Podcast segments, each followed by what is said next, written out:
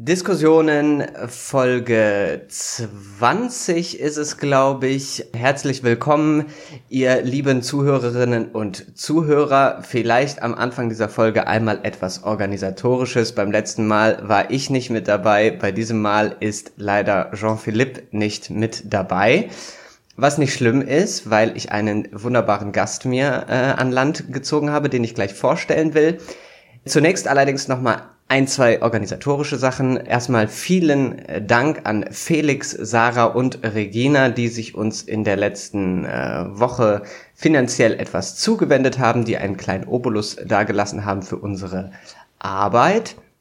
Und äh, vielleicht noch eine kleine Ankündigung. Wir werden jetzt vielleicht nicht unbedingt immer im Wochentakt diesen Podcast herausgeben, sondern vielleicht auch einmal alle zehn Tage. Also falls nicht immer pünktlich am Sonntag eine neue Folge erscheint, seht uns das bitte nach. Ähm, wir bleiben allerdings trotzdem dran. So. Nun aber genug des Vorgeplänkels. Ich stelle einen, äh, den Gast vor, mit dem ich heute diese Folge bestreiten werde. Sein Name ist Dominik Erhardt. Er ist Redakteur beim Philosophie-Magazin hier in Berlin. Und äh, ja, ich freue mich auf die Folge mit dir. Hallo, Dominik. Hallo Noah, ich freue mich. Hi. Ich suche jetzt mal einen kleinen Einstieg, wie ich das irgendwie anmoderieren kann. Und zwar kann ich ja vielleicht einfach mal erklären, warum ich äh, mir für diese Folge gerade dich äh, geholt habe. Du hast im Sommer vergangenen Jahres zusammen mit der Redaktion vom Philosophie-Magazin ein Heft herausgegeben, das sich mit der sogenannten Kollapsologie beschäftigt, auf Französisch Kollapsologie. Und vielleicht einmal kurz zum Einstieg. Kannst du mir, aber auch den Hörerinnen und Hörern vielleicht mal eine ganz kurze Übersicht geben, um was es sich da handelt, was dieser Begriff Kollapsologie, was der eigentlich bezeichnen möchte und soll? Ja, man merkt ja schon am Namen, ne, da befasst sich irgendjemand mit dem Kollaps, also mit dem Zusammenbruch. Und in dem Fall geht es eben um den ökologischen Zusammenbruch. Und man könnte ja wahrscheinlich sagen, dass die allgemeine öffentliche Meinung schon noch davon ausgeht und auch wissenschaftlich fundiert davon ausgeht, dass die Klimakatastrophe noch abzuwenden ist. Jetzt sagen die Kollapsologen, nee, wir glauben das nicht. Ähm, der Kollaps steht praktisch kurz bevor, beziehungsweise je nach Ausformulierung befinden wir uns schon darin. Es ist eben einfach mhm. nicht mehr abzuwenden. Und ganz kurz könnte man sagen, wer sind die Kollapsologen? Eigentlich an vorderster Front zwei französische Forscher, äh, Pablo Servini und Raphael Stevens, die eigentlich 2015 auf sich aufmerksam gemacht haben mit einem Buch mit dem Titel Wie alles zusammenbrechen kann. Und darin sagen sie eben, der Kollaps steht kurz bevor und das ist nicht irgendein Kollaps, sondern es ist praktisch der Kollaps von allem. Sie nennen das ein bisschen umständlich äh, den Zusammenbruch der thermoindustriellen Zivilisation. Und äh, wenn, wenn, du mir jetzt noch drei Sekunden gibst, dann ähm, ja, kann ich noch sagen. Nee, nimm dir alle, nimm dir bitte alle Zeit der Welt. Okay, ja, äh, genau. Also was was ist dieser dieser Zusammenbruch dieser thermoindustriellen Zivilisation? Naja, der passiert in mehreren Phasen und die buchstabieren das sehr gut aus in ihrem Buch, weil sie eben sagen: Zuerst werden die fossilen Ressourcen knapp, also logischerweise erstmal Öl und Gas. Das wiederum führt mhm. dazu, dass wir keine Energie mehr haben, was zum wirtschaftlichen Versagen führt, was zu politischen Schocks führt und dann eben äh, begleitet von Pandemien und Artensterben, so krass muss man sagen, kollabiert irgendwann das Ökosystem. Soweit eben die Voraussage dieser Kollapsologen. Mhm. Also das schwimmt ja ein bisschen mit im Zeitgeist auch, wenn man das jetzt mal so nennen kann, wobei es ja auch nicht nur Zeitgeist ist, das ist jetzt ja vielleicht auch ein bisschen verniedlicht, ähm, aber ich meine, das Thema Umweltschutz ist ja in den vergangenen Jahren extrem in den Fokus gerückt, also wir hatten Fridays for Future, da ist eine ganze neue Bewegung aufgekommen. Es gab schon in den 90er Jahren das Kyoto-Protokoll, jetzt das berühmte Pariser Abkommen, an das hm. sich alle zusammen nicht halten. Ja. Und das ist ja auch mittlerweile in die kapitalistischen Produktions- und Vermarktungswege, hat das ja Eingang gefunden. Also mhm. mittlerweile versucht ja im Prinzip jedes Produkt sich als besonders grün oder umweltverträglich zu verkaufen. Und trotzdem gehen ja wenige Menschen so weit wie die Kollapsologen und malen sich diesen klimatischen und in der Folge dann gesellschaftlichen Kollaps direkt aus. Ja. Trotzdem gibt es diese Prepper-Szene, die du ja vielleicht auch kennst, und worin unterscheiden sich jetzt die Kollapsologen von dieser Prepper-Szene beziehungsweise auch von so Leuten wie Fridays for Future oder so, die ja immer noch den Gedanken haben, dass man das Ruder noch herumreißen mhm. kann? Mhm.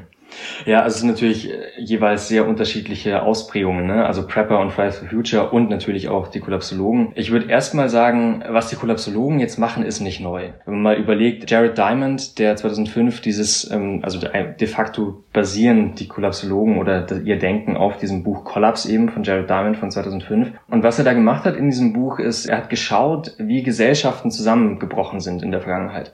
Also er guckt sich da die Mayas an und sagt, unsere jetzigen, jetzige Gesellschaft, die westliche, die westliche Zivilisation, ähm, befindet sich praktisch in Spiralen, die Gesellschaften ähneln, die damals zusammengebrochen sind. Also es gibt eine massive Umweltzerstörung, es gibt eine massive Klimaveränderung und es gibt eben, und das zentral, eine mangelnde Reaktion der Gesellschaft auf diese neuen Herausforderungen. Von daher kann man natürlich sagen, die Kollapsologen, wenn du es wirklich wissenschaftlich anschaust, sind die nicht wissenschaftlich. Also ganz grundlegend gesagt, was Wissenschaft ja versucht, ist, Antworten zu geben auf Warum-Fragen. Mhm. Was machen die Kollapsologen allerdings? Die geben ja eher oder versuchen eine Antwort zu geben auf eine Frage, was wäre wenn? Die nehmen natürlich wissenschaftliche Daten und Studien und so, aber die extrapolieren natürlich in massivem Maße.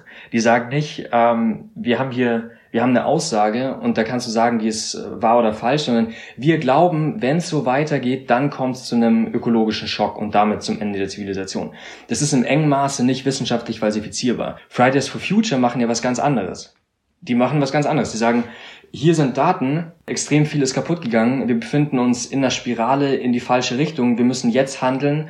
Und natürlich ist dann im Weiteren auch, sonst passiert das und das, aber die sagen nicht, erst geht das Öl aus, dann bricht die Wirtschaft zusammen, dann politische Schocks, weißt du, also das ist qualitativ was anderes. Wenn wir nochmal überlegen, was ist der Unterschied zu den Preppern, ähm, da bist du wahrscheinlich besser drin als ich, aber ich habe bei vielen Preppern und in diesen ganzen Bewegungen oft das Gefühl, da geht's nicht darum zu sagen, wir müssen jetzt handeln, sonst wird schrecklich, sondern eigentlich hoffen relativ viele schon darauf, dass es zu einem Kollaps kommt, weil es ist ja kein Wunder, dass sich viele Rechte von, von dieser Prepper-Szene angezogen fühlen, was ja auch ein total logischer Move ist. Ne? Rechte Ideologien und generell rechtes Gedankengut basiert ja oft auf diesem großen Wunsch der Revolution beziehungsweise des Chaos. Und zwar aus dem Grund, dass sich dann die richtigen Fronten schon zeigen werden. Ne? Also und dass sich vielleicht dann auch, ja.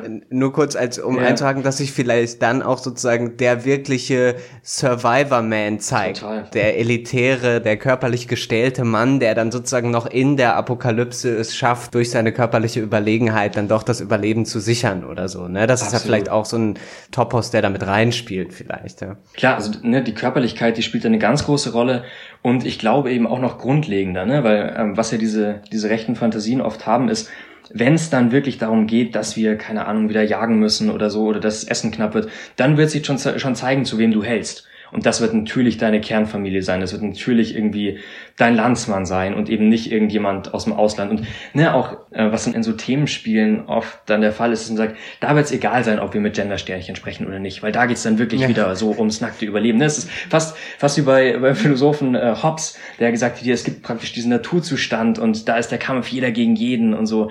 Das ist, glaube ich, ja. also äh, um es nochmal auf den Punkt zu bringen, ich glaube, der Unterschied ist, dass die Kollapsologen so wissenschaftlich wackelig sie manchmal argumentieren, aber dennoch versuchen zu sagen, das basiert auf Wissenschaft und wir können jetzt noch Dinge machen, beziehungsweise kommen wir vielleicht auch noch darauf zu sprechen. Wir können praktisch das nach der Katastrophe denken. Und die Prepper sind eher so, ich gucke relativ egoistisch auf mich und hoffe, dass ich mhm. dann sicher bin in dem Kollaps, der eintreten wird. Also weißt du, das ist so eine grundlegend unterschiedliche Richtung, die auf der einen Seite wissenschaftlich und auf der anderen Seite würde ich sagen eher ideologisch aufgeladen und egoistisch ist.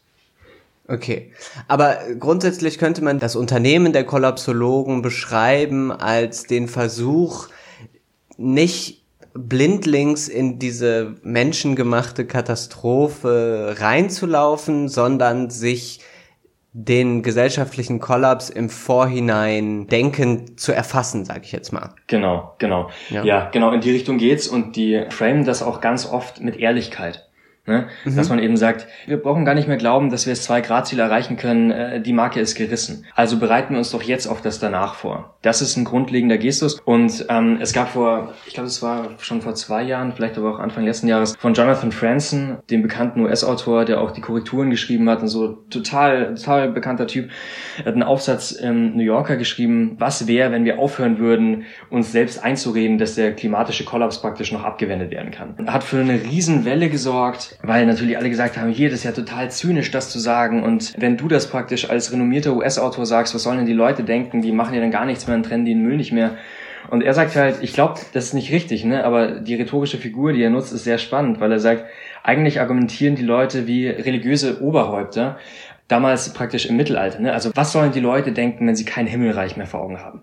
Wie sollen sie sich dann ja. noch an die Sitten halten? ähm, und das ist natürlich okay. erstmal, das ist natürlich erstmal eine spannende Idee, ne?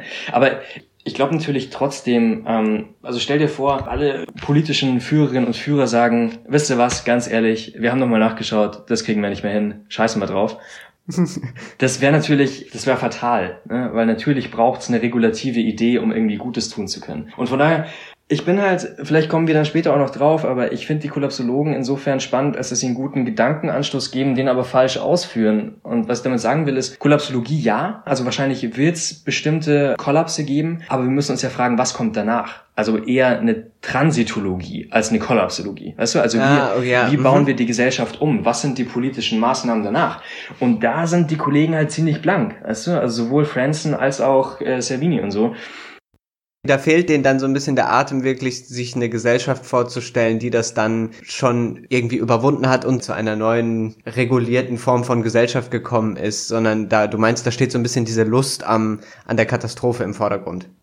Ja, doch, ich glaube, so weit würde ich gehen. Ähm, also da gibt's natürlich, ne, es gibt Leute, die beschäftigen sich nur damit und die haben mit Sicherheit noch viel mehr Ahnung als ich, aber wie ich die Bücher verstehe, ist es schon so, dass äh, jetzt keine große Idee ist, wie eine Gesellschaft aufgebaut werden kann, denn auf äh, Öl.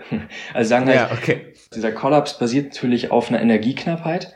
Wie mhm. aber die Gesellschaft danach aussehen soll, da haben sie nicht so wirklich eine Idee. Und wir haben im Heft, ähm, in dem schon angesprochenen Kollapsologie-Heft, einen sehr, sehr guten Text von Nils Marquardt, unserem leitenden Redakteur, der eben genau diese Idee vertritt. Also wie kann es denn weitergehen? Was ist denn die Idee für danach? Und wenn ich das kurz, wenn ich das kurz vielleicht ausführen kann, er geht da auf äh, Karl Polanyi ein. Das ist ein österreichisch-ungarischer Soziologe und der hat sich eben überlegt, in welchem Spannungsverhältnis stehen Gesellschaften denn generell? Und er sagt, das Spannungsverhältnis ist eigentlich eins, das in gewisser Weise ein marktregulatorisches ist, weil eine Marktderegulation passiert erstmal und führt praktisch zur Innovation. Also wenn du, wenn du viel Risikokapital hast, dann entstehen gute Dinge in einem Markt und generell in der Gesellschaft.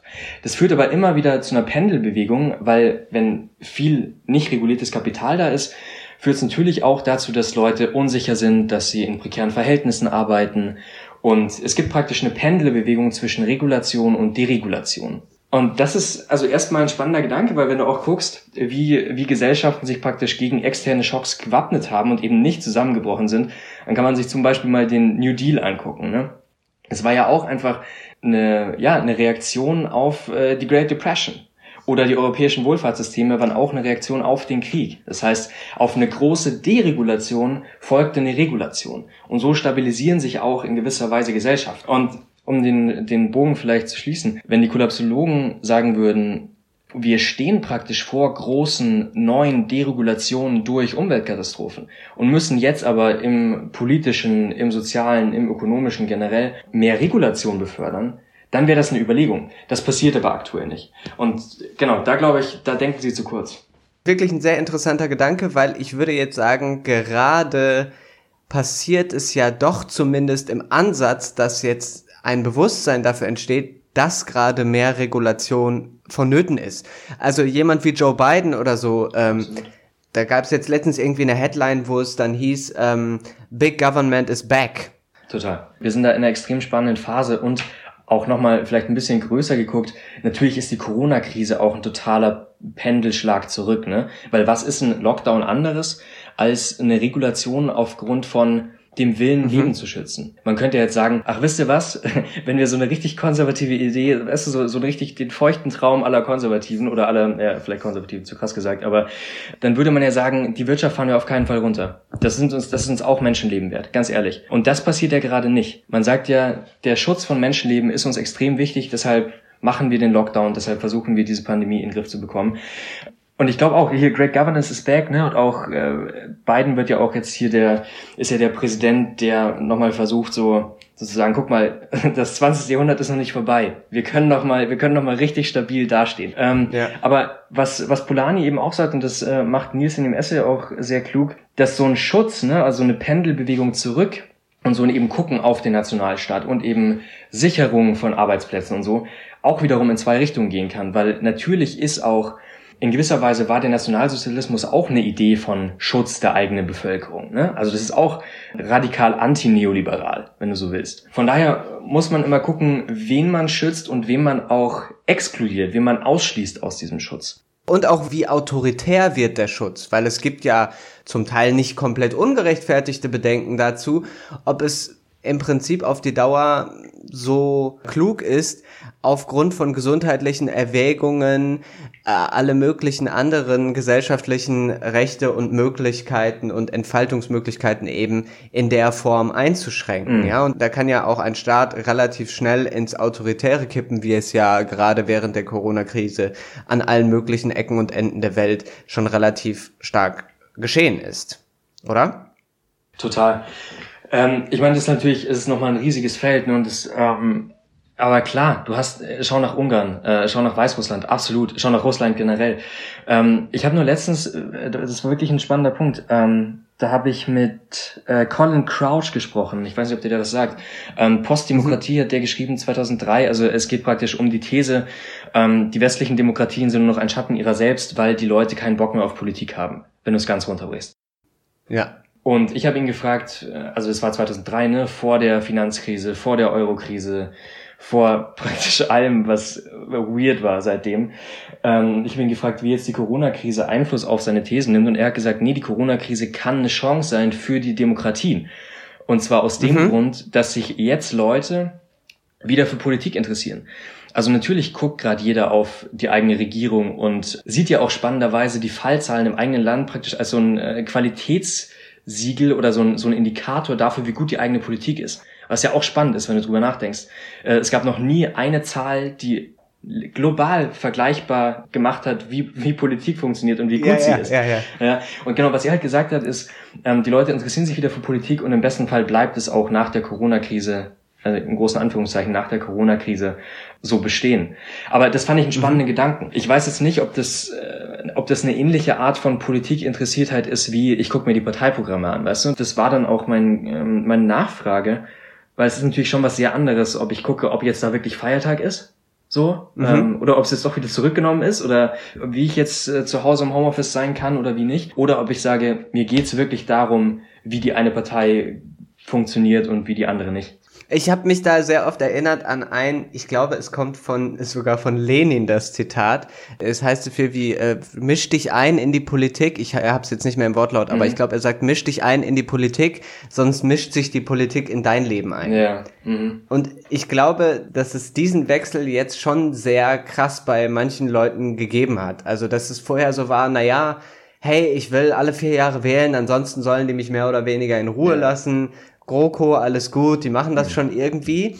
Und dass man das eher sehr ausgelagert hat, das Politikverständnis so ungefähr oder den politischen Prozess.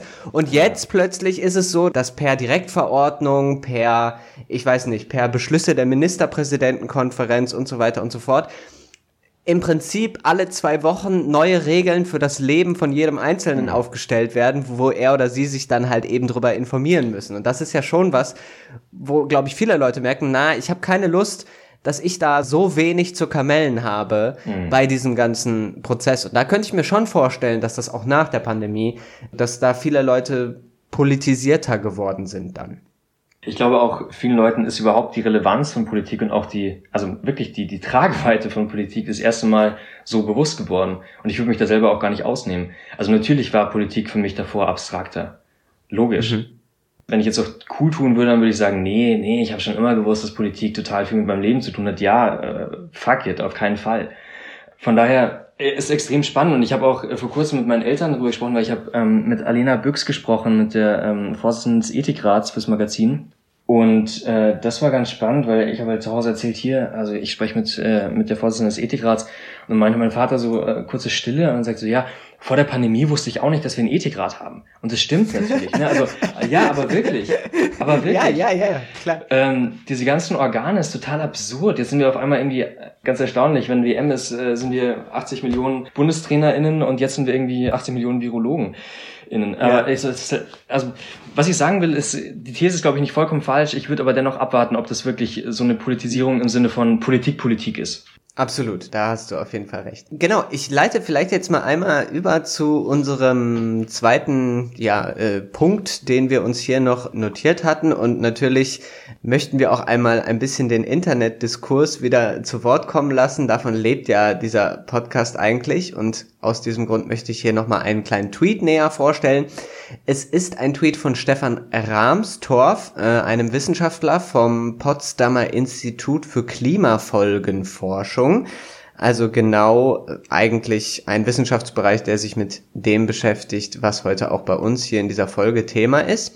Und zwar stellt jener Stefan Rahmstorff einen Bericht vor, der auch im Magazin Nature äh, Geoscience erschienen ist und sich mit der beispiellosen Abschwächung vom Golfstromsystem im Atlantik befasst. Ja, und ich kann einmal ganz kurz, äh, er schreibt das auf Englisch, uh, just out our new paper affirming the unprecedented slowdown of the Gulf Stream system, aka Atlantic Meridional Overturning Circulation, kurz AMOC, in eben diesem Magazin.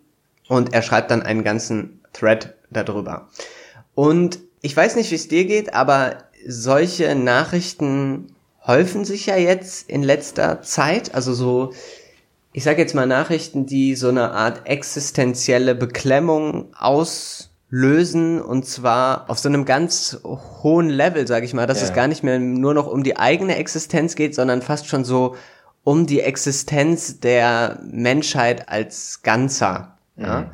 Und wir hatten das gerade auch schon so, ist schon so ein bisschen angeklungen bei den Kollapsologen, dass die im Prinzip das versuchen zu Ende zu denken und sagen, ja komm, geht eh alles hier äh, total den Bach runter.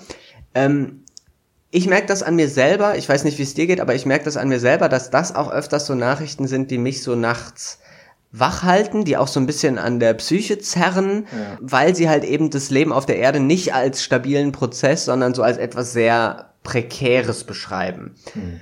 Es gibt dafür schon einen Begriff im Englischen, der heißt Eco-Angst. Das finde ich auch wieder super geil, dass da so ein Germanizismus wieder reinspielt. The German Angst, die Eco-Angst. Wie schätzt du das ein? Ist das überhaupt für einen Menschen intellektuell leistbar oder zu leisten, sich irgendwie diesen Kollaps so vorzustellen oder diese Veränderungen, die da jetzt anstehen, wenn sowas wie der Golfstrom irgendwie sich verlangsamt. Wie ist das zu erfassen? Findest du das nicht auch extrem schwer?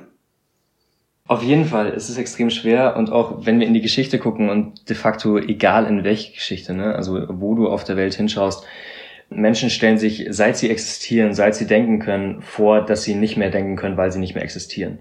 Also ne, es geht los beim Gilgamesch-Epos, ähm, wo es diese extreme Überschwemmung gibt. Und es gibt nur einen Upananachi, der von den Göttern praktisch die Weisung bekommt, hier, bau dein Haus um, bau dein Haus um in der Arche und sammelt von allem Lebendigen die Samen ein und dann überlebt der, ne? Und das geht natürlich dann ein in, äh, in die Bibel und das wird dann Noah und so. Also wir denken praktisch über unser Ende nach, seit wir denken können, wie gesagt. Ja. Und jetzt kann man sagen, das ist ja super, dass wir das schon machen, aber ich glaube, wir sind darin nicht wirklich besser geworden. Weil wie du gesagt hast, äh, Öko-Angst oder Climate Anxiety oder wie auch immer man es nennen will, natürlich hat man das. Und ich habe da auch immer das Gefühl, das ist aber auch ein Problem, wie wir im Westen generell, aber auch wie wir, ich glaube schon auch in unserer Generation oder zumindest in den letzten drei Generationen über die Welt nachdenken, weil wie du gesagt hast, ähm, was krass ist für uns, ist, dass wir sehen, es ist nicht stabil. Und es ist natürlich total absurd zu denken, dass irgendwas stabil ist. Ähm, ja. Also besonders auch dieser, ja. der Golfstrom und so. Natürlich haben wir, also das ist total menschengemacht. Natürlich haben wir extrem viel damit zu tun. Aber dass uns das so unfassbar horrormäßig vorkommt, dass der, dass der jetzt anders wird und dass wir glauben, ah, okay, unser Leben sollte eigentlich äh, stabil eingerichtet sein und das können wir jetzt nicht ja. mehr.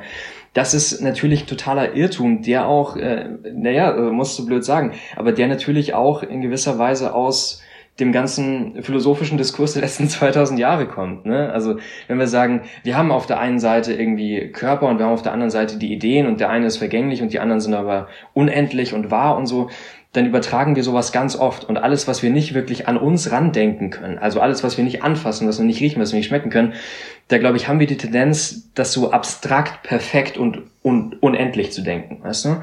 Und mhm. da würde ich eben sagen, Ähm, was oder was mir da immer sehr hilft, ist wirklich viel über die Sachen zu lesen, die mir Angst machen. Das ist also erstmal kontraintuitiv, weil wenn ich dann sehe, der ändert sich nicht, weil, weil, keine Ahnung, weil irgendwie alles zur Hölle fährt, sondern der ändert sich aus bestimmten Gründen und man kann noch was dagegen machen im besten Fall, beziehungsweise das sind die Erklärungen. Mir hilft Verstehen tatsächlich gegen Angst. Ich weiß nicht, ob das bei anderen Leuten auch so ist, aber mir hilft sowas extrem. Und äh, was ich total krass fand, ich weiß nicht, ob du die Nachricht gehört hast, ähm, es gibt jetzt mehr Zeug auf der Erde, also mehr menschlich gemachte Artefakte als lebende Biomasse.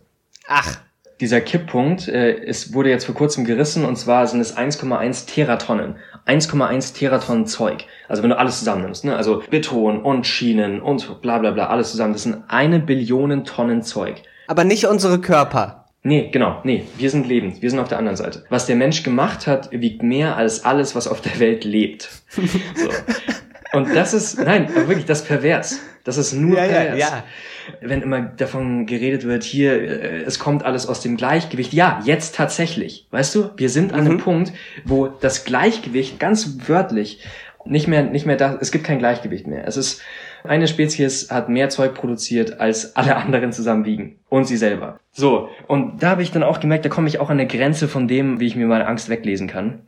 Ja. Ähm, weil das schon wirklich absurd ist. Und ich musste auch immer wieder an einen, es gibt einen Aufsatz von Engels, ich habe den Titel nicht mehr parat, aber da spricht er davon, dass Quantität irgendwann in Qualität umschlägt. Da habe ich zum einen das Gefühl, dass das natürlich jetzt mit so einer riesen Zahl erreicht ist. Ne? Also da ist was Quantitatives umgeschlagen und was Qualitatives. Das hat einfach, das ist eine Ebene, die können wir uns so nicht vorstellen. Und aber auch, wenn ich in meiner Timeline so viel Corona habe und wenn ich in meiner Timeline so viel, also was nicht Corona ist, ist irgendwie irgendwo äh, gibt es einen neuen Autokraten gefühlt und auf der anderen Seite ähm, funktioniert es auch mit der mit der Umwelt nicht mehr so richtig und da habe ich das Gefühl, das schlägt auch was quantitatives irgendwann was qualitatives um, weil es mich einfach extrem also was mich erdrückt tatsächlich ähm, und es wäre total absurd, wenn ich dir jetzt sagen könnte, hier, äh, so hilft mir es total raus. Das wäre totaler Quatsch. Aber ich merke dann oft, wenn mich so Sachen richtig angehen, ähm, muss ich die Sachen wieder sehr klein halten. Weißt du? Also dann sage ich irgendwie, mhm. bei mir Total absurd, das klingt total bescheuert, aber ich trenne meinen Müll und ich versuche Sachen zu kaufen, wo wenig Plastik drin ist. Dass ich mir vorstelle, wenn Leute im Ansatz so handeln würden wie ich, ja. dann wäre es wahrscheinlich ein bisschen besser. Ich versuche es dann nicht in so, ein, äh, in so eine Arroganz drehen zu lassen, dass hier alle sollten das so machen, sondern ich bin Teil der Lösung. Wenn ich mir das am Ende sagen kann, wenn ich das am, am Abend sagen kann, ich bin Teil der Lösung, versuche ich mir einzureden, dass es okay ist. Beziehungsweise dann gibt es noch so eine Art von Handlungsmacht in genau. irgendeiner genau. Form. Auch wenn sie sehr, sehr klein ist, ist es nicht die absolute Ohnmacht, die sich ja, jetzt irgendwie richtig. da manifestiert, sondern man behält sich so ein kleines Moment von, von Agency, wie man im Englischen sagen würde, dann zurück, ja. Absolut, ist halt Selbstwirksamkeit, ne? Und natürlich ist es in gewisser Weise ein Trick, aber ein Trick, der natürlich auch im Großen und Ganzen hilft, weil, weißt du, auch da ist es, glaube ich, wieder so, dass Quantität in Qualität umschlagen kann. Wenn ich mir nämlich sage, also nehmen wir mal an, ich schaffe das 50 Jahre, Natürlich habe ich dann als natürlich als Mensch, der im Westen lebt, aber 50 Jahre weniger Müll produziert, weniger CO2 ausgestoßen und dann hat das schon auch irgendwo einen Impact. Zumindest kann man sich das sagen und ich sehe es auch dann immer nicht so, wenn Leute sagen, du bist jetzt einmal mit dem Auto in den Urlaub gefahren oder so. Jetzt natürlich eh nicht, aber du bist jetzt ein Teil nicht mehr der Lösung, sondern des Problems. Das stimmt natürlich in dem Fall, aber wenn man im Großen und Ganzen versucht, das richtig zu machen, glaube ich, macht man für sich schon sehr viel. Und ich würde auch sagen, man darf die eigene psychische Hygiene nicht unterschätzen. Das ist nicht alles, ne? Aber ich glaube, es hilft auch nichts, wenn man praktisch in seinem Zimmer sitzt und sich denkt, oh Mann, ich kann nichts tun. Ich habe keine, ich habe keine Agency, ja. wie du gesagt hast. Ich habe keine Möglichkeit, weil dann ist weder einem persönlich noch dem Klima geholfen. Weil sind wir ehrlich, wenn man traurig ist, ist man ein richtiger Kapitalist oft. würde ich, würde ich von mir wirklich sagen, wenn ich, wenn es mir nicht gut geht, wenn ich traurig bin, konsumiere ich mehr Scheiß. Natürlich schaue ich mir okay. Netflix, natürlich esse ich mehr Eis, natürlich äh, ist es mir egal, ähm, wie ich mit anderen oder egaler, wie ich mit anderen Leuten umgehe. Versteh mich nicht falsch, ne? es geht nicht nur hier um Wellbeing und du hast alles selber in der Hand, Schwachsinn, das überhaupt nicht. Yeah. Aber so in diese Richtung würde ich schon sagen und vielleicht um das jetzt da auch abzuschließen, weil du gesagt hast, es ist so krass über das eigene Ende nachzudenken und es ist so krass eben über über, ne, wie es die Kulopsologen ja auch machen, über das Ende der Spezies nachzudenken. Aus meiner Erfahrung sind Menschen generell schlecht darin, so große metaphysische Dinge zu überlegen und zu durchdenken. Also ich kann, ich kann mir ganz, ganz, ganz, ganz, ganz abstrakt vorstellen, dass ich irgendwann nicht mehr da sein werde. Ganz abstrakt. Das eigene Ende ist für mich kaum denkbar. Vielleicht ändert sich das mit, keine Ahnung, 40 oder so, aber ist absurd. Und wenn ich mir vorstelle, die Spezies ist irgendwann nicht mehr da, es ist noch viel größer. Und ich bin ein großer Freund davon, so metaphysische Riesenobjekte immer runterzubrechen auf, aufs Einzelne. Ja, so blöd es klingt, aber wie will ich gehen? Weißt du? Also, also kann ich so ja. gehen? Kann ich, kann ich so ein Leben so verkraften? Kann ich das hinter mir lassen? Und so Sachen vom Ende zu denken, hilft mir auch oft so als regulative Idee, die richtigen Sachen zu tun und die richtigen Handlungen anzugehen. Aber da mögen Personen auch so unterschiedlich sein. Ja. Nochmal als kurze Nachfrage beziehungsweise als Einwurf, weil du gerade erwähnt hattest, dass diese Art, das Ende zu denken, halt eben eigentlich schon sehr alt ist. Also du hast ja. gerade den ja. biblischen Mythos von Noah, beziehungsweise mhm. der ja noch älter ist, wenn du das jetzt zurückgeführt ja. hast auf das Gilgamesch-Epos, ja. Mhm. War, war doch, da hatte ich richtig verstanden. Genau, oder? richtig, ja, das war Gilgamesch. Genau. Die Apokalypse in der Bibel ist ja auch total holy shit, so, mhm. ne? Und mhm. dann Sodom und Gomorra, also da häufen ja. sich ja, ja, die Erzählungen mhm. von Ende, Zerstörung, äh, Kataklysmus, so. Und ich habe auch eben häufiger mal so Artikel gelesen, die gesagt haben, boah, diese ganze komische Endzeitstimmung, die jetzt hier herrscht, ja. die ist im Prinzip schon total alt. Die Leute erzählen sich das schon seit Jahrhunderten und seit Jahren. Wisst ihr was? Übernächste Woche ist finito. Und mhm. in den 80ern zum Beispiel, Leute, die ja jetzt schon ein bisschen älter sind, können das ja noch sagen, die 80er werden mir immer als Nachgeborenem immer präsentiert als ein sehr düsteres, apokalyptisches mhm. Jahrzehnt, wo eben die atomare Bedrohung ganz handfest war, wo man dachte, oh, wenn die Sowjets einmal auf den falschen Knopf drücken oder die Amerikaner, dann ist ja alles zappenduster. Mhm. Und die 90er haben das dann wieder so ein bisschen aufgehoben. Trotzdem sind ja die Klimaforscher und die Leute, die sagen, na ja, die CO2 Konzentration hat sich einfach erhöht in der Atmosphäre und so weiter. Das ist ja wie, wieder ganz handfeste Wissenschaft. Mhm. Und die Kollapsologen leiten jetzt eben daraus wirklich so eine Art Fahrplan der Apokalypse ab, diesmal aber wissenschaftlich begründet.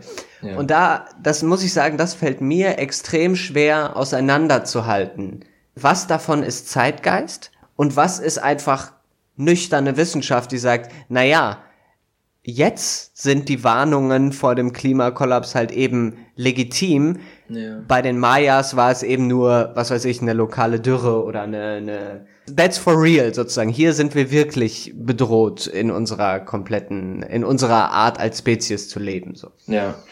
Ja, genau. Also das, da sind die Kollapsologen sich auch nicht so richtig sicher, weil äh, sie widersprechen sich auch. Das haben wir auch in einer Reportage im Heft, die einfach versucht, die Kollapsologen so ein bisschen einzufangen in dem, was sie denken und was sie sind.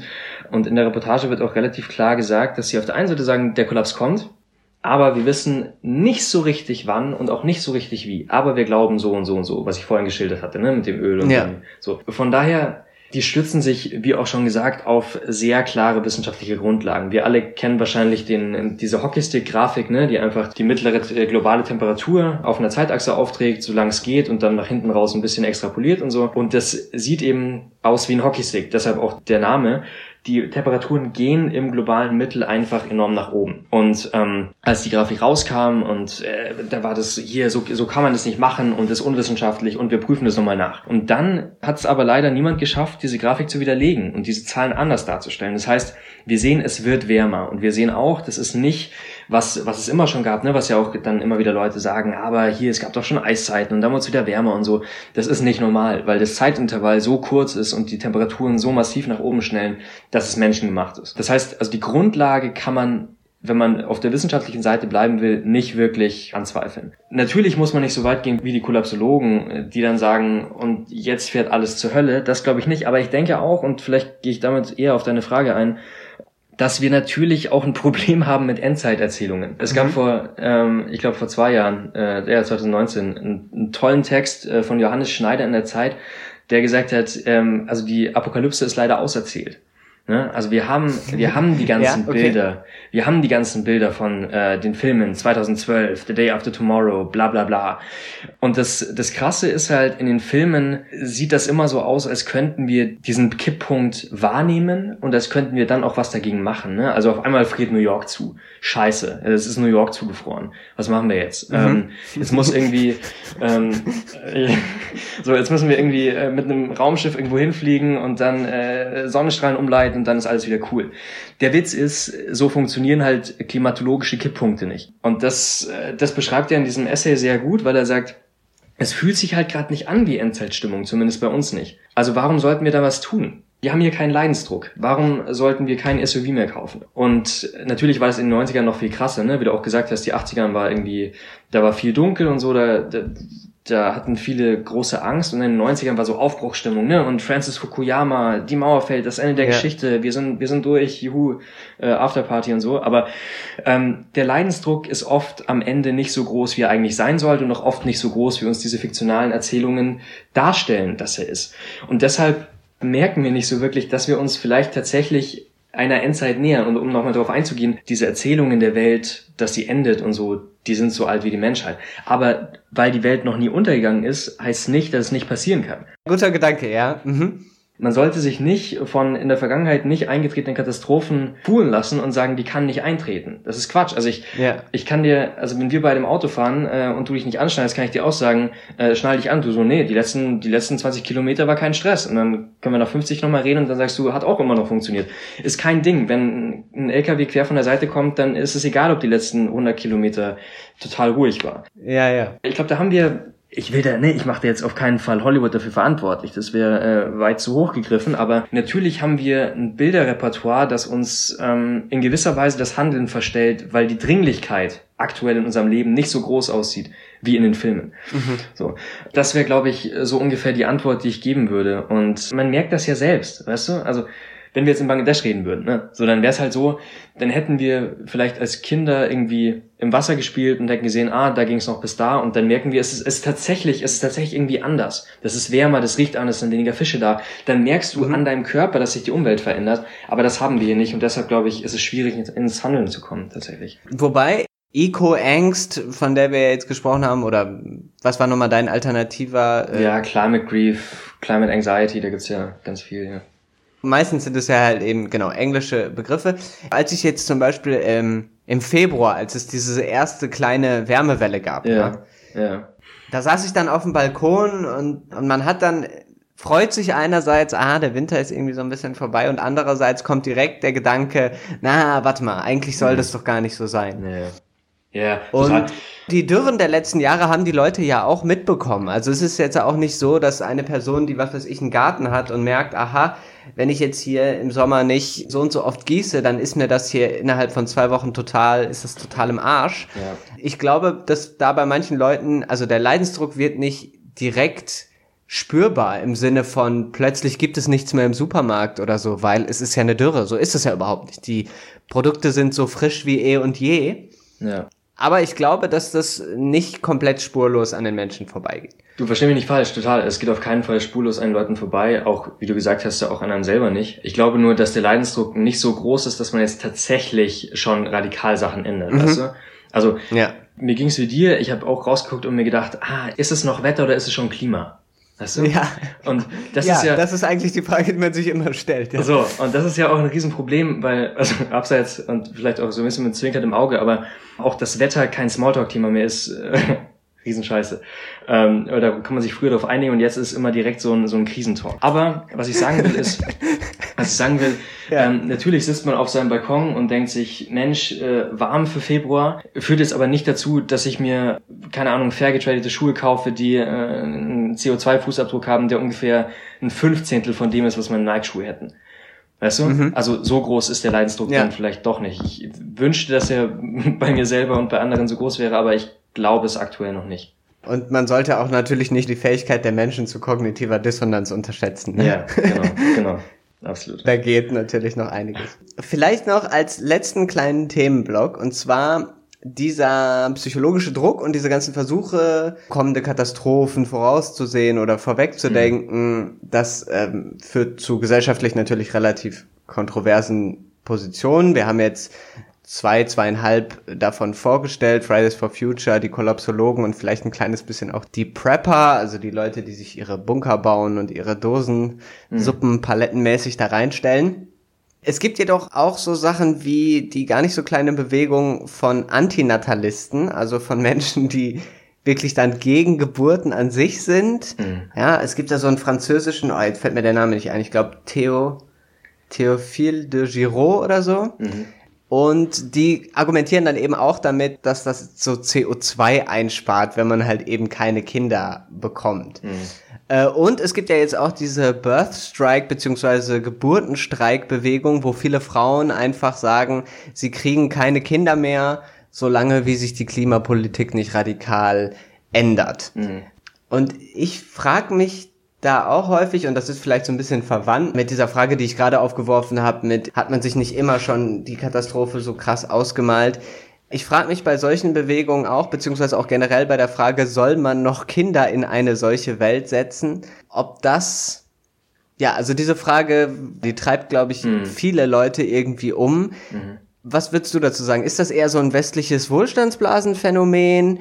Oder ist das irgendwie legitim als politisches Druckmittel? Weil ich eben halt auch oft denke, na ja, gut, Leute, die jetzt im Zweiten Weltkrieg Kinder geboren haben mhm. oder was weiß ich, im Dreißigjährigen Krieg, ne, ja. wo irgendwie zwei Drittel der deutschen Bevölkerung wird ja irgendwie wegmassakriert, da hätte man ja auch legitimen Grund zu sagen, wisst ihr was, in der solche Welt, nee, danke, da das, nicht, aber nee, die Menschen haben es ja trotzdem gemacht, so, ja. ne? also ja. ähm, was sind da deine Assoziationen zu? Genau, lass mich äh, in mehreren Etappen vielleicht antworten. Auf der einen Seite würde ich mich als Typ extrem unwohl fühlen, wenn ich sagen würde, wenn eine Frau entscheidet, das als politisches Druckmittel zu nutzen, ihren Körper so einzusetzen, dann habe ich da nichts zu sagen. So, dann kann das jeder machen äh, und jede machen, wie sie meint. Mhm, ähm, ja. Auf dem Level, glaube ich, da muss jede, jede Person sich selbst für sich entscheiden. Wenn du mich rein persönlich fragst und wenn ich mich nach meinen Assoziationen fragst, würde ich sagen, ich würde immer denken, es geht um das Wie, also eher um den Lebensstil von Menschen und nicht um wie viele Menschen. Weißt du? Mhm. Ähm, das ist ein Punkt, den äh, Josephine Bergholz, die du auch kennst, äh, Poetry-Slammerin ja. und äh, Sozialphilosophin, die aufgebracht hat. Und das, glaube ich, das stimmt total. Weil, wenn du überlegst, ein Westler oder eine Westlerin, die haben natürlich viel, viel mehr CO2-Ausstoß, viel höhere Müllproduktion, generell einfach ähm, viel, viel mehr Ressourcenverbrauch als Leute, die anders leben. Und da muss man jetzt gar nicht so ein ähm, so ein Romantismus fahren und sagen, oh, wir müssen wieder zurück zu den Bäumen und die Wurzeln essen. Das ist Quatsch. Es geht auch total im Kapitalismus und in einer anderen Form von Kapitalismus, dass man es ressourcenschonender macht. Von daher würde ich sagen, nee, wir müssen das System ändern und nicht, und das ist auch ein Punkt, den Josephine aufgebracht hat, nicht so Neoliberalismus am Peak fahren, weißt du? Weil dann, man sagt dann eben auf der einen Seite, hier die Industrie, die haut natürlich CO2 raus ohne Ende, aber die Verantwortung, die liegt in dem Fall bei der einzelnen Frau, die dann sagen muss, äh, nee, ich setze kein Kind mehr in die Welt, weil der CO2-Ausstoß von einem Kind ist natürlich auch extrem groß. Weißt du, also man, man lagert das das Problem sehr aus auf eine individuelle Ebene, ja, habe ja, ich das genau, Gefühl. Genau, genau. Und vielleicht noch einen dritten Punkt, und dem, den haben wir auch im Gespräch so entwickelt. Da hat sie auch gemeint, ja, also eine Gesellschaft, die überaltert, ist halt immer ein Problem. Und das würde natürlich mhm. passieren, weil die generationelle Reibung fehlt, die Innovationskraft fehlt und natürlich auch, wenn also keine Ahnung, wenn du, wenn du eine Gesellschaft hast, die äh, überwiegend aus alten Menschen besteht, dann haben die jetzt auch nicht den Zukunftsdrive, weißt du? Also dann, dann überlegen die jetzt auch nicht, wie richte ich eine Welt ein, wie richte ich mein Leben ein, damit es noch äh, einen lebenswerten Planeten gibt für eine kommende Generation. Diese Gemengelage von Assoziationen, da würde ich eher sagen, das ist, das kann vielleicht für einzelne Personen ein Schritt sein, das ist dann aber ein sehr individueller Schritt, aber im Großen und Ganzen äh, wirkt das nicht wie die Lösung auf das Problem, das wir haben. Weil, also nochmal ein bisschen philosophischer rangegangen, es ist halt, ne, also wirklich sehr philosophisch rangegangen, so, so ein bisschen abstrakt rangegangen. Ähm, die Fehler, die vergangene Generationen gemacht haben, werden damit natürlich ausgelagert auf Leben, die damit nicht entstehen dürfen oder deshalb nicht entstehen dürfen. Weißt du? Ja. Also ähm, wir haben äh, wir haben irgendwie eine große Party gefeiert. Äh, die die vergangenen vier, fünf, zwölf Generationen haben eine große Party gefeiert. Und deshalb ähm, nehmen wir praktisch kommenden Generationen überhaupt die Möglichkeit, ein Leben zu führen. Und vielleicht der, der allerletzte Punkt, und der ist wieder konkreter, es ist ja überhaupt nicht gesagt, dass vielleicht ähm, es doch dann Personen gibt in der nächsten Generation oder ja in der übernächsten, die wiederum Lösungen finden, die total dazu führen, dass wir nochmal die Kurve bekommen. Ja, und ja. also wenn du jetzt, das ist ja auch ganz abgefahren, ich weiß nicht, wir sind ja ungefähr gleich alt und das, äh, das krasse ist, ich habe das Gefühl, wir sind in so einer Zwischengeneration. Weil, also jetzt mein Bruder, der ist fünf Jahre jünger als ich, ähm, mhm. der ist halt wesentlich engagierter in all diesen Punkten, als ich in seiner, in seiner Zeit war. Ich stand damals auf der Bühne ja. und habe dann gesagt, hier, so ist man irgendwie ein guter Mensch, aber eigentlich ging es um mich. ähm, und und ja, der ist halt so, naja, also ich stelle mich halt auf die Straße und sorge dafür, dass wirklich was passiert. Das ist halt, das ist eine grundlegend andere, und ich glaube auch, dass kommende Generationen, wie gesagt, auch das sieht man schon an der jetzigen, die sind politisch engagierte und denen geht's mehr, nicht generell, aber denen geht's, glaube ich, vielen von denen, äh, die haben ein anderes Bewusstsein dafür und denen geht's eher um die Sache und nicht, ganz oft nicht so oft um sich selbst. Und von daher, mhm. nee, ich, ich bin da kein Freund davon. Aber wie ist es bei dir? Ja, der Antinatalismus ist so eine Sache. Ich habe auch selber mal früher für die Bühne halt einen Text geschrieben, den ich am Anfang halt eben so als Witz mhm. gemeint habe und die Argumentation von dem Text ist dann halt irgendwie kommen. Ja, ein zynischer Vorschlag, ne? Lass uns doch einfach alles sterilisieren und dann feiern wir noch sozusagen eine letzte große Party und dann ist das mit der Menschheit quasi vorbei. Und ich habe das früher so als Witz gemeint und so als Übertreibung von dem Ganzen. Und da wusste ich ehrlich gesagt gar nicht so richtig von diesem krass antinatalistischen, also dass es da quasi schon so eine Art Denkschule zu gibt. Abgefahren, du bist ja gar nicht über die Denkschule draufgekommen, sondern du hast das für dich erstmal überlegt und dann hast du gemerkt, dass es da eine größere Strömung gibt. Genau, dann habe ich gemerkt, aha, es gibt wirklich Leute, die das aktiv und wirklich krass so vertreten. Mhm. Ähm, und dann habe ich auch gemerkt, es gibt schon eine Serie dazu, und zwar heißt die Utopia. Mhm.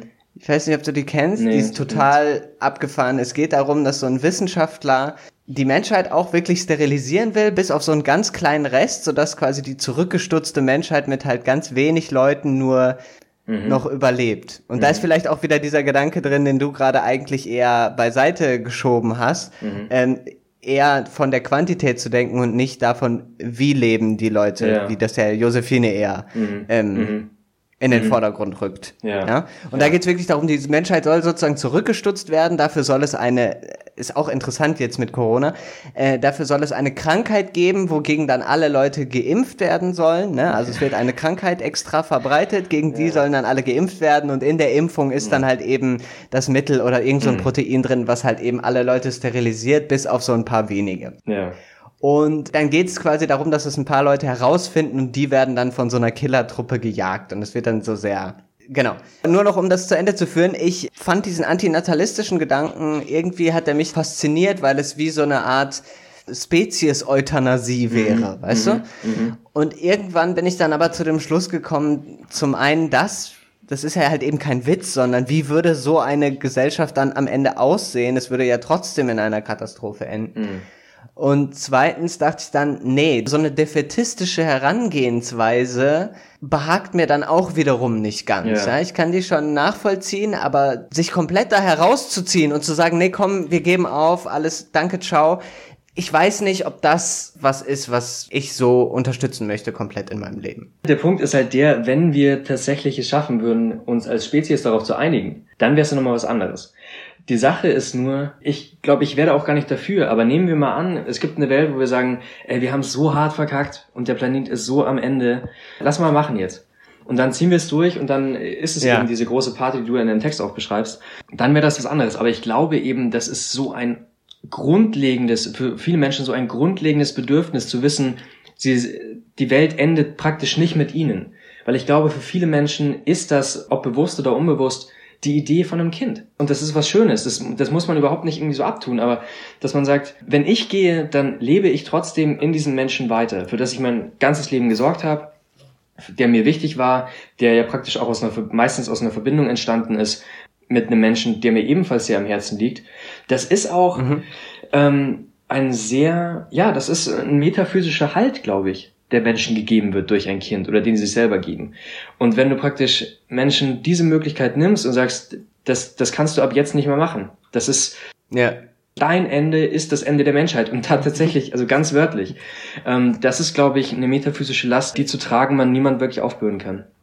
Und vielleicht noch als ganz letzten Gedanken, den ich gerne noch einstreuen würde. Also man erfährt sich ja irgendwann, wenn man erwachsen wird und dann mhm. ungefähr in seinen Zwanzigern ist, vielleicht auch in seinen Dreißigern, vielleicht ein bisschen früher, vielleicht ein bisschen später, als historischen Menschen ja. normalerweise. Also man merkt ja, Also ich weiß noch, dass ich in der Schule so, so dachte, naja, okay, gut, mir wird jetzt quasi erzählt, wie die Welt so geworden ist, wie sie ist, aber jetzt ist sie, ist sie so, wie sie ist und so bleibt sie auch. Mhm. Und irgendwann merkt man ja, ah, okay, ich bin auch ein historischer Mensch. Ich bin ja. auch in einer bestimmten kontingenten historischen Epoche und sehr augenöffnend für mich war, als ich im Studium dann plötzlich äh, das Buch Crashed von Adam Tooze gelesen habe, mhm. der eben wirklich die Finanzkrise 2007, 2008 historisch behandelt. Und ich dachte, ah, wow, wow, okay, ja mhm. gut, da mhm. habe ich schon gelebt. Äh, das ist schon Zeit, die ich aktiv und auch bewusst miterlebt habe. Ja. So.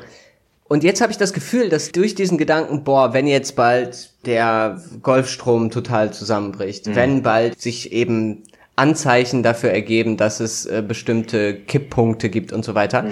dann finde ich, ist das wie so noch mal eine Stufe erhöht. Weißt mhm. du, man ist nicht nur historischer Mensch, mhm. sondern man ist auch ein Mensch, der so an der Grenze zu eben was vielleicht in einer noch größeren Epochenschwelle ist, als es vielleicht eben die Epochenschwelle von, ich mhm. weiß nicht, 1918 war oder ja. so, weißt du, wo dann halt eben irgendwie die, das Deutsche Reich zusammenbricht und alle versuchen Revolution zu machen, so dass jetzt eben vielleicht was noch Größeres wartet und davon zeugen ja so Wörter wie dieses Anthropozän und so, weißt du? Ich sehe vor, was du meinst. Man hat das Gefühl, dass man praktisch einer der, Letz der letzten Menschen ist. So, wenn man es ganz überspitzt sagt, vielleicht. Ja, genau, beziehungsweise einer der letzten Menschen, die noch in diesem mm. Old System aufgewachsen sind, ja, weißt du? Aber vielleicht ist das ja auch eine totale Überhöhung, ich weiß es halt eben. Ja, genau, das, das wäre eben meine Frage, weil ich glaube zum Beispiel, im Mittelalter, ne, da hat man ja auch immer wieder gedacht, so jetzt ist praktisch das jüngste Gericht, das steht kurz bevor, weil ähm, wir haben uns so versündigt oder was weiß ich was. Ohne das, äh, das irgendwie abtun zu wollen, die, die Klimakatastrophe ist natürlich real und es ist was anderes, als wenn äh, irgendwelche religiösen Fanatiker sagen, morgen das Höllenfeuer und so.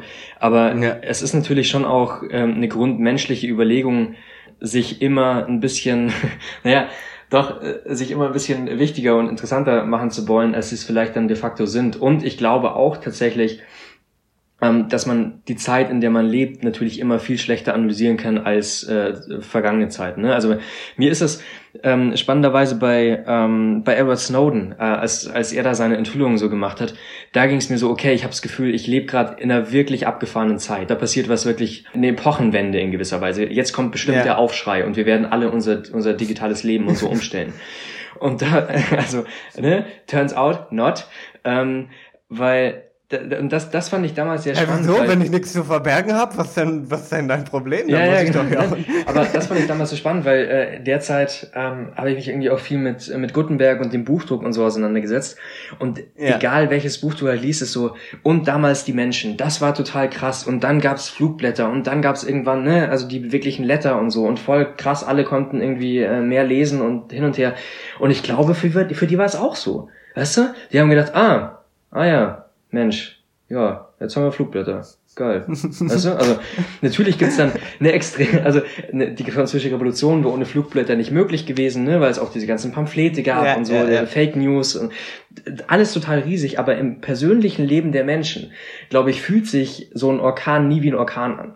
So, also so ein, so ein, so ein Zeitsturm praktisch. Sondern es ist immer du bist halt beschäftigt mit deinem Leben und du musst halt irgendwie die Stromrechnung zahlen. Und das ist, das finde ich ganz erstaunlich. Aber ich sehe trotzdem, was du meinst, ähm, dass es nochmal irgendwie eine andere Art von Systemdämmerung gibt, oder? Vielleicht kann man es irgendwie so nennen, dass man das Gefühl hat, der Kapitalismus, der hat so einen Dämpfer bekommen, jetzt auch nochmal durch, durch Corona habe ich irgendwie das Gefühl, ähm, dass man ja. sagt, eigentlich braucht es eine Systemänderung. Ich musste in letzter Zeit auch extrem viel, ich weiß nicht, in welchem, warte mal, Kill Bill ist es von Tarantino, diese fünf Punkte Pressur Herzexplosionstechnik wo sie so vor, äh, vor dem Erzfeind steht und dann, dann haut sie ihm so fünfmal an die Brust. Und der Punkt ist, du überlebst mit diesem Ding, aber sobald du fünf Schritte gehst, stirbst du, weil dein Herz explodiert. ähm, und ich, nein, aber, aber das ist voll geil, weil ich glaube, so ein bisschen ist es mit dem Wirtschaftssystem durch Corona. Corona war diese mhm. fünf Punkte Pressur Herz-Explosionstechnik äh, für, für die Wirtschaft. Und jetzt taumeln wir noch ja. ein bisschen weiter. Ja, also ich, ich habe das, also ich musste irgendwie oft dran denken, vielleicht ist auch Quatsch und ich bin mit Sicherheit äh, nicht kein Marktspezialist, aber da musst du jetzt irgendwie auch kein drittes erwecktes Auge haben, dass du siehst, dass das jetzt auf Dauer vielleicht nicht mehr so die richtige Idee ist. Und deshalb, ja, äh, ich würde mir wünschen, dass es so wäre, weißt du, und nicht, dass man zurückblickt und sagt, da hätten sie, da hätten sie vielleicht noch, äh, noch umbauen können. Was sie gemacht haben, war bequem weiterlaufen, weil es ja noch irgendwie ging. Und dann ist es irgendwie auseinandergeflogen, weil Ja, äh, das wäre dann halt praktisch die Kollapsologen ohne die Schritte davor. Ne? Also dann, dann geht's eben los ja. mit, den, äh, mit der Wirtschaft und dann zu politischen Schocks und so. Aber boah, ähm, wie gesagt, ich, ich hoffe es nicht. Ich hoffe, dass wir die Kurve nochmal kriegen. Ja, wir werden uns jetzt auch nicht weiter in Spekulationen äh, ergehen, sondern haben, ich würde sagen, in dieser Folge einfach mal versucht, das ein bisschen teilweise philosophisch, teilweise ein bisschen assoziativ zu umstellen, das Thema. Wir werden das hier natürlich auch nicht komplett abhandeln können. Ähm, es war mir auf jeden Fall eine große Freude, mit dir gesprochen zu haben. Vielen Dank, dass du deine ganzen Literaturtipps und deine ganzen Gedanken geteilt hast hier. Mir großen Spaß gemacht. Vielen Dank. Zum Abschluss vielleicht noch, wer uns äh, finanziell unterstützen möchte, kann das tun unter dem äh, PayPal-Link paypal.me slash Diskursionen. Ansonsten wie gesagt, es kann sein, dass wir jetzt in äh, einer Woche zurückkommen, vielleicht aber auch erst in zehn Tagen. Wir werden das ein bisschen schauen. Auf jeden Fall wird es eine nächste Folge geben. So viel sei versichert und dann wahrscheinlich auch wieder mit Jean-Philippe dabei. Ja, dann äh, Dominik, vielen Dank und ja, danke dir. Bis denn. Ciao. Bis dann. Ciao.